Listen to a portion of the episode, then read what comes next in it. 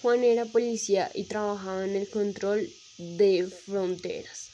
A diario miles de personas cruzaban la frontera por diversas razones, viajes, negocios, visitas a su familia o amigos. El trabajo de Juan era encontrar gente que estuviera tratando de cruzar la frontera con malas intenciones. Cuidado con los contrabandistas. Juan era el mejor policía en su equipo porque él solía encontrarlos fácilmente. Sabía cuando alguien estaba actuando de manera sospechosa. Un día, Juan vio a un hombre acercándose a la frontera en bici. Llevaba unas bolsas grandes y llenas en cada lado.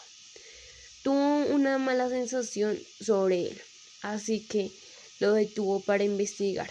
Juan le pidió al hombre abrir sus bolsas. Adentro solo había ropa y otras cosas usuales para viajar. Nada especial. Desconcertado, Juan lo dejó pasar.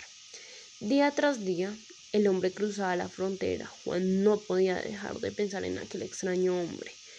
Su instinto no lo dejaba en paz, así que cada vez él revisaba las bolsas del hombre, pero nunca llevaba nada malo.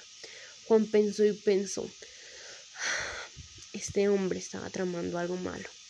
Como era de imaginarse, era muy difícil esconder algo en bicis tan delgadas y pequeñas. ¿Qué podría ser?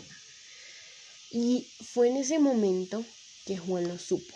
En la vida respondió a su propia pregunta. Todo estaba pasando justo en sus narices. El señor de la bici no lo traía en las bolsas, sino en la bici dentro del sillín de la bici y muy probablemente en los manubrios. Él traía varias drogas, estupefacientes y psicotropos. Al día siguiente vio al señor de la bici y miró las bolsas como lo hacía usualmente y se dirigió a revisar la bici y efectivamente estaba en lo correcto y procedieron a llevarlo a la cárcel.